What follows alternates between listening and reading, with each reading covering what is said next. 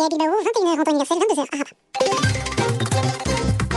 Sylvie Berruet. Et c'est de votre journal en français facile avec Anne Souhaitement. Bonsoir Anne. Bonsoir Sylvie, bonsoir à tous. Le roi du Maroc monté sur le trône il y a 12 ans à Tanger, il a annoncé des élections rapides. Son discours était très attendu. En Norvège, la presse dit que le tueur d'Oslo, Anders Behring Breivik, avait projeté d'autres attentats. Il aurait voulu attaquer aussi le palais royal. De très fortes pluies sont tombées au Japon. 300 000 personnes pourraient évacuer les zones inondées. En Corée, les pluies ont fait des dizaines de victimes.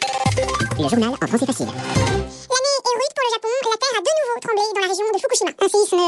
De 6,4. Euh, La secousse a été ressentie jusqu'à Tokyo où des immeubles ont tremblé. L'alerte tsunami n'a pas été déclenchée. On ne signale ni victime ni dégâts. Cette région victime d'un raz-de-marée en mars dernier et d'un accident nucléaire est sous les eaux. De fortes pluies sont tombées provoquant des inondations. Le corps sans vie d'un homme a été retrouvé. Sa voiture était tombée dans une rivière et les autorités demandent aux, habitants d'évacuer les zones sinistrées. Les précipitations atteignent entre 700 et 1000 mm dans les régions de Niigata et de Fukushima, à 250 km au nord-ouest de Tokyo. Elles provoquent des inondations, des glissements de terrain. La chaîne de télévision NHK montre des images de digues emportées, de coulées de boue, d'arbres et de poteaux télégraphiques arrachés d'une petite ville complètement inondée. Le gouvernement fait passer de 300 à 400 000 le nombre de personnes qu'il invite à évacuer des régions dévastées.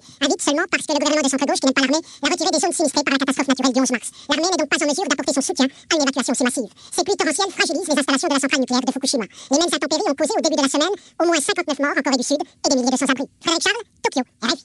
L'armée syrienne bombarde la ville de Deir. Des chars ont pris position autour de cette ville de l'est de la Syrie. Trois civils ont été tués selon un groupe de militants. Empêcher le colonel Kadhafi de parler. De parler, euh, c'est dans ce but que l'OTAN a bombardé des émetteurs de télévision à Tripoli.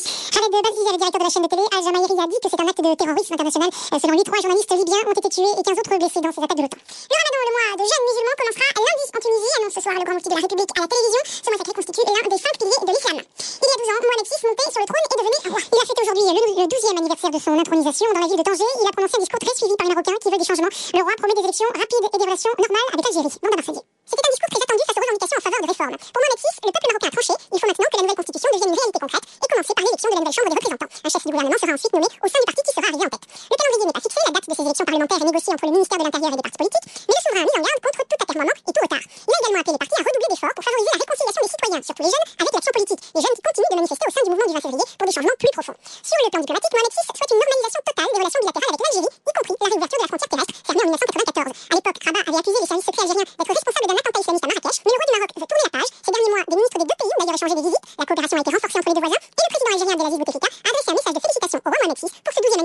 trône. Jean Damascadi sur RFI, le principal parti au pouvoir en Algérie, le Front de Libération Nationale, répond ce soir au roi du Maroc. Ces déclarations en faveur d'une réouverture de la frontière avec l'Algérie sont, dit-il, des effets d'annonce, autrement dit, du vent. L'opposition yéménite s'organise. Les plus influentes tribus du pays ont créé une coalition pour faire contrepoids au président Saleh, absent du pays depuis deux mois. Le chef de l'État est soigné en Arabie Saoudite depuis qu'il a échappé à un attentat. L'alliance des tribus du Yémen promet le triomphe de la révolte populaire. Le mouvement des indignés s'étend. Parti d'Espagne, ce mouvement de jeunes protestataires a touché plusieurs pays. Aujourd'hui en Israël, des dizaines de milliers de personnes ont protesté contre la vie trop chère dans plusieurs villes du pays. Il y avait beaucoup de monde à Tel Aviv, 30 000 personnes, un peu moins à Jérusalem et à Haïfa. Les manifestants dénoncent les inégalités sociales et le capitalisme.